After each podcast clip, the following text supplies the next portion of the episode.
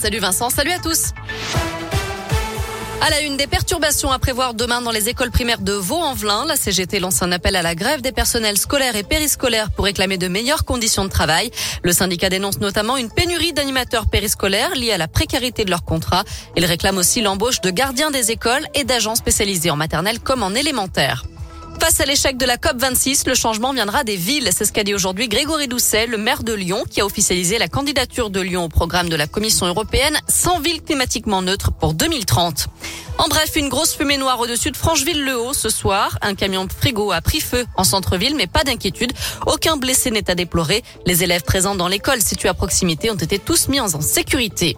Le Citral compte sur vous et propose aux Grands Lyonnais de trouver le nom des futures lignes de bus à haut niveau de service. Un nouveau mode de transport qui devrait voir le jour en 2026. Une concertation est en cours autour du projet de ligne Pardieu 7 chemins passant par Villeurbanne, Bron et Vaux-en-Velin. Vous avez jusqu'au 17 décembre pour suggérer des noms. Plus d'infos sur l'appli Radescoop et radescoop.com.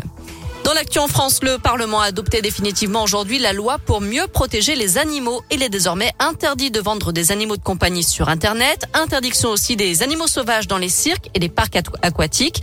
On ne peut plus vendre non plus ou donner des chiens et des chats aux animaleries. Cette loi durcit également les sanctions en cas de maltraitance et d'abandon d'animaux. Plus d'infos sur l'appli Radescoop et radescoop.com. Un mot de foot et quatre lyonnaises appelées en équipe de France. Gridge Mbok, Perle Moroni, Delphine Cascarino et Melvin Mallard disputeront les deux prochains matchs de qualification à la Coupe du Monde. Les Bleus affronteront le Kazakhstan le 26 novembre et le Pays de Galles le 30 novembre. Enfin, le comité Miss France a dévoilé aujourd'hui les photos officielles des 29 candidates au titre. Vous les trouverez bien sûr sur l'appli Radescoop et notre site internet www.radescoop.com.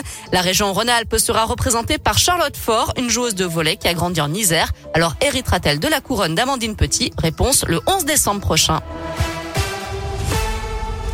Merci beaucoup Noémie.